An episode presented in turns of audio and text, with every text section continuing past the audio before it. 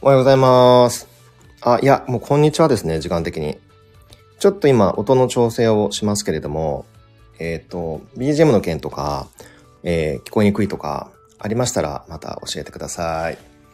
いやー、なんかね、声、あ、声もよく聞こえてます。ありがとうございます。なんかね、あれなんですよね。あの、暴露する。いや、暴露じゃない。暴露じゃないですね。なんかあの、なんだろうな。あの、昨日ですね、結構早く寝てとか寝てとか寝るつもりだったんですけど、まあ言うても安定の、えっ、と、はい、あの、日をまたいでから寝まして、いきなり何の話なんだって話なんですけど、まあでもまあいいや、一方的なおしゃべりだからいいですね。はい。で、あのーまあまあ遅くまで 布団から出てこなかったんですよ。僕結構珍しいんですけど、あのー、だいたいいつも7時とか、まあ、マックスどんだけ疲れてても8時とかにはまあ起きて、まあ、あの、指導して、早い時は本当6時とかからも活動してるんですけど、まあ、あの、そうです。大体そのあたりで僕まあんま安定型だったんですね。まあ、だったっていうかなんですけど、あの、ついこの間、あの、それこそあれですよ、あの、水曜日だったのかな、あれは。あの、ほにゃららライブをですね、昼の12時からやりまして、その時のゲストが、あの、睡眠のプロのね、あの、西川由香子さんだったんですけれども、そのご著書を、えっ、と、今ずっと読んでいて、まあ、もう読み終わったんですけど、まあ、そこには、まあ、まあ、そこには、そこにも書いてあるし、あの、その番組内でもお話しくださったんですけど、なんなら開口一番、ゆいさんはちょっと危険です、みたいな、ちょっと心配です、みたいなことを言われてしまってですね。まあそれでいいんですけど、あの、睡眠負債が溜まっています、みたいなことを言われてしまったので、なるほどと思い、まあ僕意外とその辺ってまあまあ素直に、いや素直に聞くかどうかわかんないですけど、まあまあやってみる方なので、まずは実践と思ってですね、ちょっとね、お風呂でゴロゴロ作戦というか、睡眠負債を解消するべく、ちょっと長めに寝てみましたというね、まあ何のこっちゃっていう、そういう感じなんですけども、はい、あの、そうするとこうやって声が朝、もうザ寝起き声で配信をする羽目になっているという感じでございます。で、今日もこんな感じで昼前配配信ね、えー、ゆじゆじの一方的なおしゃべりスタートしていきたいと思います。えーこっちはね、今関西に僕はいるんですけれども、まあすごい、あの、お日柄も良くというか、本当に天気が良くてですね、あの、本当に今日この後散歩に、えー行こうかななんて思って、えーたりもします。で、えーっと、昨日の夜もちょっと、実は自分の方のチャンネルでね、こう配信をしてみたんですけど、まあ、なんていうんですかね、だいぶこのインターフェースも、あの、スタイフのインターフェースも慣れてきて、えー、なんていうんですかね、あなるほどなっていうか、あの、こういう楽しみ方もあるんだなっていうのも、なんとなくつかめてきて、あの、面白い感じになってきたというかですね、だいぶなんか、この最初の初期の頃の戸惑い感みたいなものは、えーだいぶ減ってきたかなっていうふうに思ってます。まあ、それはいいんですけど、あの、こういうね、天気がいい、えーお昼間って皆さん何をする感じなんですかね。僕はそれこそね、さっきもちょっとお伝えしたように散歩に行こうかななんて思ってますけれども、でね、全然、今日はそのお散歩の話では全く違ってですね、あの最近僕は何を考えてるかというか、まあ何を思ってるかっていうところについて、まあちょっとね、まあ、あの、シェアしたいななんて思うんですけれども、シャボン玉を楽しんでいました。すごいな、つわものですね。そういう楽しみ方も確かにありますよね。ピアノいいですね。はい。えー、でね、その最近何を、まあ、あの、楽しん、ね、楽しんでるじゃないですね。考えてるかっていうところで言うと、まあ多分これは、水亀座っぽいところがすごく強く出ている。あの、今、水亀座っぽいあの、バイブスがすごい強い時期なので、えー、だからなのかななんて思ったりもするんですけど、今日は僕珍しくね、サブタイトルというか、テーマをね、あの、あの、なんだっけ、あの、一方的なおしゃべりっていう後に入れてるんですよ、実は。普段僕全く入れてないんですけど、本当に思いつくままに、気の向くままにこう喋ってるんですけど、今日はね、ちょっとテーマ入れてみようと思って、各、えーところ放送前にね、ちょっと書いてみました。でそれは何かと言いますと、実はシンプルコンプレックスっていう話なんですけど、で、シンプルコンプレックスって何ぞやって言いますと、まあ単純に言っちゃうと、いや単純に言っちゃうとっていうかもう本当に単純に、えー単純なことと、まあ複雑なことっていうことなんですけど、なんか物事ってやっぱりすごいこう視点とか視座、捉え方によって、あまあ解像度って言ってもいいかなとも思うんですけど、すごく、えっ、と、一つのことがまる違うことのようにね、こう見えたりとか、なんか、あの、それに対するリアクションも変わってきたりとかすると思うんですよ。それについて、まあ悩んだりとかではないんだけども、あれ果たして今のこの僕のリアクションとか、反応ってなんていうんですかね、思ってることとか、うん、こうした方がいいと思ってることって果たして合ってるのかなとか、まあもちろん全てが合ってるとか正義とか正しいっていうのはないっていうのはもちろん分かってるんですけど、その場の、なんていうんですかね、こう、あの、まあ、相手との受け取り手との関係とかもあるんだけれども、でもそれが、なんかどうなのかなとかって思うことが、まあ、前からそういう考え方というか気質は僕は多少あるんですけど、まあまあちょっと強く出ていたりとかして、ああなんか単純性と複雑性というかですね。で、なんかめんどくさいなというか まあ複雑やななんてちょっとまあ思ったりもしてるんですけれども、で、それはまあ何かと言いますと、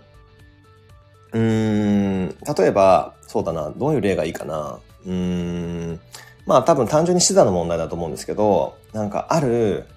じゃあまあいいや、こういう物語にしましょうか。なんか家業を、まあなんていうんですか、こう、継がなきゃ、継がないといけないような状況にある A という、まあ人がいたとして、で、その方からすると、当然家業を継ぎたい、家業を守りたい、あの、それをずっと続けていくことが自分にとっての正義であったり、親に対する愛情であったり、まあなんならね、当然家業が安定とかしてるなら、まあ当然自分のその生活もそこである程度安定というか保障もされる。まあその視点で見ると多分正しいというか、まあすごいグッドな、まあセレクトというかですね、まあ decision なんだろうななんて思ったりもするんですけれども、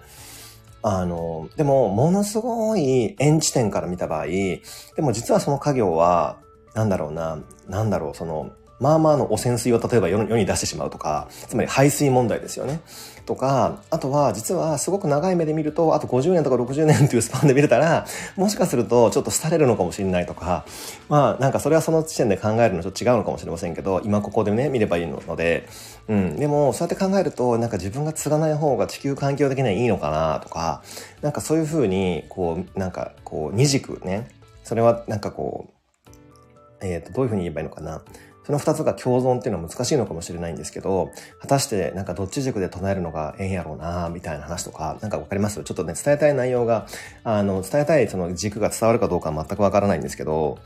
あの、その時のその、あの、状況とか、まあその人の立場とか、まあ、もろもろによって、うん、なんか、どっちも正解やし、どっちもなんかちゃうよな、みたいなね、えー、ことも思ったりもするんですけど、で、結局何が言いたいのかよくわかわかあの、わかんなくなってきましたけども、なんか寝起きだから。あの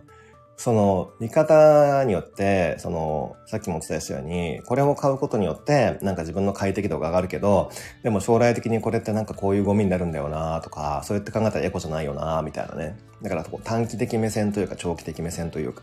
なんかそういうものを、まあね、なんか使い分ければいいんでしょうけども、なかなか、あの難しいよなっていう もう、もうすごいこの取り手目のなさがやばいですね。うん。なので、なんかそういうようなことについて、まあ最近は、なんかいろいろ考えることがありますっていう感じです。なんかそういうのないですかね？なんかこれって果たして良かったのかなとか、なんかこうやって今やってるけどこれって何かの役に立ってんのかなとか、なんかこれこれは自分だけの正義だけどなんか地域社会とかわかんない世間とか他国から見たら違うよなとかね。なので、この複合的に見ていくというかですね、複雑に見ていくと、あの、本当に正義がひっくり返るとか、正しいことがひっくり返るとか、なんか今持ってることがなんか結局違ったな、みたいになったりとか、あるなっていうね。まあ、なんのこっちゃって話なんですけど、まあなんかこう、多角的な視点っていうのがね、何事にも、まあ客観性というか、まあ必要なのかなっていうのを、まあ最近結構いろいろそういう文化的な本っていうんですか、その文化的摩擦も含めてですけど、本とかよく読んでるので、まあ感じる、考えることが、えー、ありますという感じですね。そうなんですよ。その医療とかもね、あのコメントにありますけども、うん、いや本当にそうだと思うんですけど、なんかいろんなあ捉え方があるじゃないですか。はい。なので、なんかこう、なんていうんですかね、こう、ミクロで見るのとマクロで見るのとね、なんかその視点っていうのの、その視点の移動というか、はい。あの、その辺って、えーなんか片方に偏るのがやっぱり良くないのかなっていうふうに、まあ何が良くないっていう表現も好きじゃないんですけど、うん。だからね、こっちもあって、こっちもあって、こういう見方もあっていいよね、みたいなのが、結局はなんか平和につながるんちゃうかなっていうことで、なので、あの、そのシンプリシティも、なんかそういうコンプレクシティも、なんか両方をやっぱり内包させるというか、ことが、あすごい重要で、まあ、両方のその視点、視覚、視点、視覚を、まあその時その時に応じて、まあ使い分けるってしまったら八方美人みたいになるみたいな感じでちょっとあるかもしれませんけれども、なんか、あの、その双方のね、まあ視点を持つっていうのが大事なのかななんて、えー、なぜか寝起きで思っているという えー、しかもそこ、しかもそれをそんなわけのわかんないことをここで喋ってしまうという、そういう回でございますけれども。うん。はい。でもね、あのー、これはすごく、あの、これ僕の勝手な思想というか、うん、思いなんですけど、いろんなこう、特にそうだな、うん、マンダラとか、ね、あとはそのいろんな経典の、まあ、各宗教とかの経典とか、あの、いろいろなそういう、こう、いわゆる、なんかマスターの教えみたいなものの真髄に近づけば近づくほど、なんかごちゃごちゃ言わなくなってくるっていうのがなんかないですか？なんかあれをしてはならない、これはしてはならない的なコアの部分も仮にあったとしても、それ以外のなんかね、細かいことはもう言われなくなってきて、最終的にはなんか点になっていくみたいなところがあると思うんですよ。はい。なので点だけ押さえておけば、あとはなんかね、そのそれそれそれこそそれ時その時の視点によって全然善悪とかね、聖者っていうのが変わってくるので、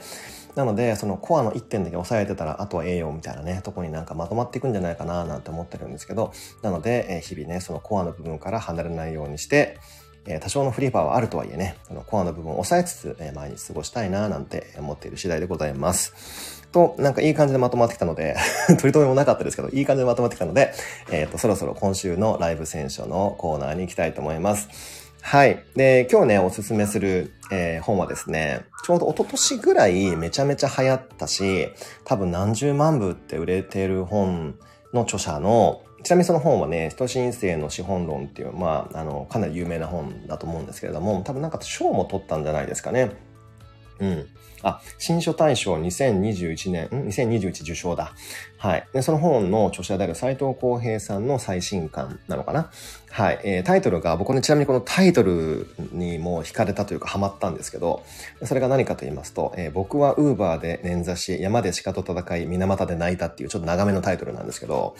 はい。あの、斎藤浩平さんはね、もう皆さん本当にご存知の方も多いはずで、えっ、ー、と、ついこの間まで多分、海外にいらっしゃったのかな、多分。で、えっ、ー、と、今は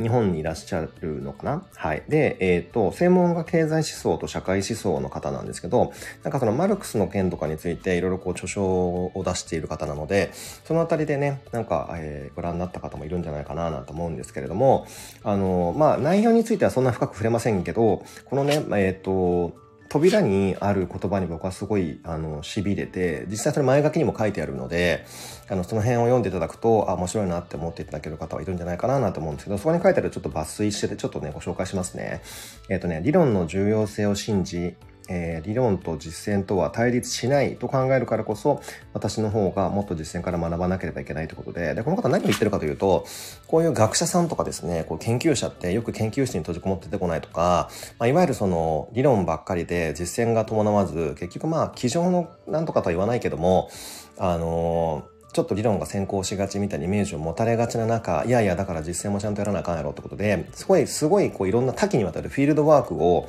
この方はしてるんですよ。でそのフィールドワークについてあの体験したこととか、まあ、そのなんだろうな体験して思ったこととかですね、まあ、実際その現場の苦悩みたいなものとかなんかそこであの思ったあの彼のそのなんていうんですかねこの,、まあその社会的な問題も含めてねそれをバーッと書いてあるんですよ。なのでえっ、と、本当にね、なんだっけ、コオロギ、えー、なんだっけ、昆虫食とか、あとは男性のメイクについてとか、あとは、えっ、と、なんだっけ、林業の話とか、あと、あつ森をやってみたとか、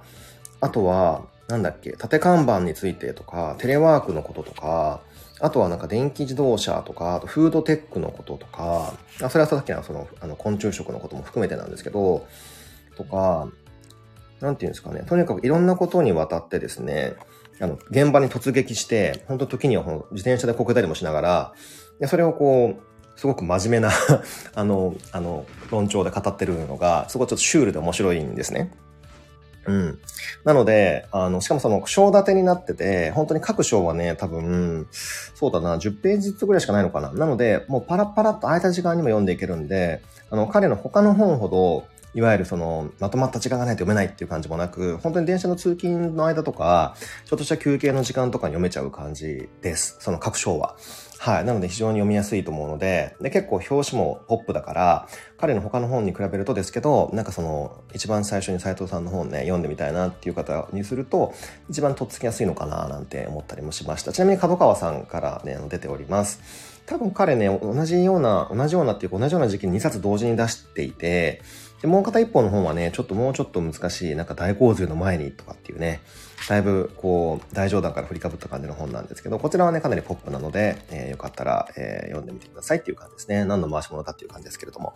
はい。で、えっ、と、最後にですね、もういい加減いい時間になってきたので、最後に、えいつも通り、えー、星の運行の話をしたいと思うんですけれども、えっとですね、天気予報的なお話をすると、ちょうどね、昨日から、昨日のね、20時ぐらいだったと思うんですけど、えっ、ー、と、水星がですね、水亀さんの部屋に入りまして、で、それが、えっ、ー、と、3月の頭ぐらいまで続くんですけど、で、まあ、えっ、ー、と、ここから1週間なので、2月の今日が12ですから、2月の本当に18ぐらいまでのね、その運気予報をちょっとお話しすると、どういう感じになっていくかって言いますと、キーワードはやっぱり横のつながりだと思うんですよ。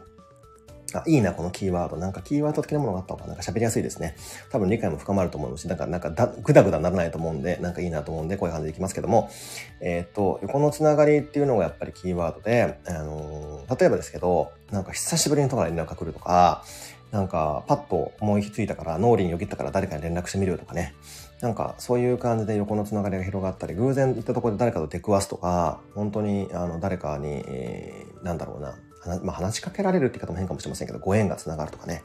なんかそういうことがあって、その方たちが救世主になったり、あの、面白い話とか横で話が広がっていったりとか、とにかく縦展開じゃなくて横展開でいろんなものが広がっていきそうなところだとは、時だと思うので、そういうふうに、えー、そういうことをまだね、意識して過ごしてもらえるといいんじゃないかなと思います。まあ、具体案としてはですね、本当に、あの